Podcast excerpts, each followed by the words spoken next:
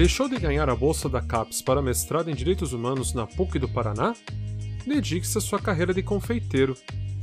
Quem vocês acham que deu essa sugestão? Acertaram, um professor de direito. Por que essa dificuldade em entender a importância do estudo das ciências sociais e das áreas do conhecimento que dialogam com elas, como os direitos humanos?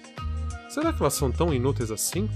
Ou a ignorância do povo sobre as origens de suas mazelas é uma importante ferramenta de controle? Quando a política do governo é a crença da inexistência da historicidade socioeconômica, fica mais fácil convencer de que a solução vem do metafísico salvacionista. Topam nadar contra a corrente? Aceitam tentar romper com a hegemonia política do obscurantismo? Podcast Fato Típico.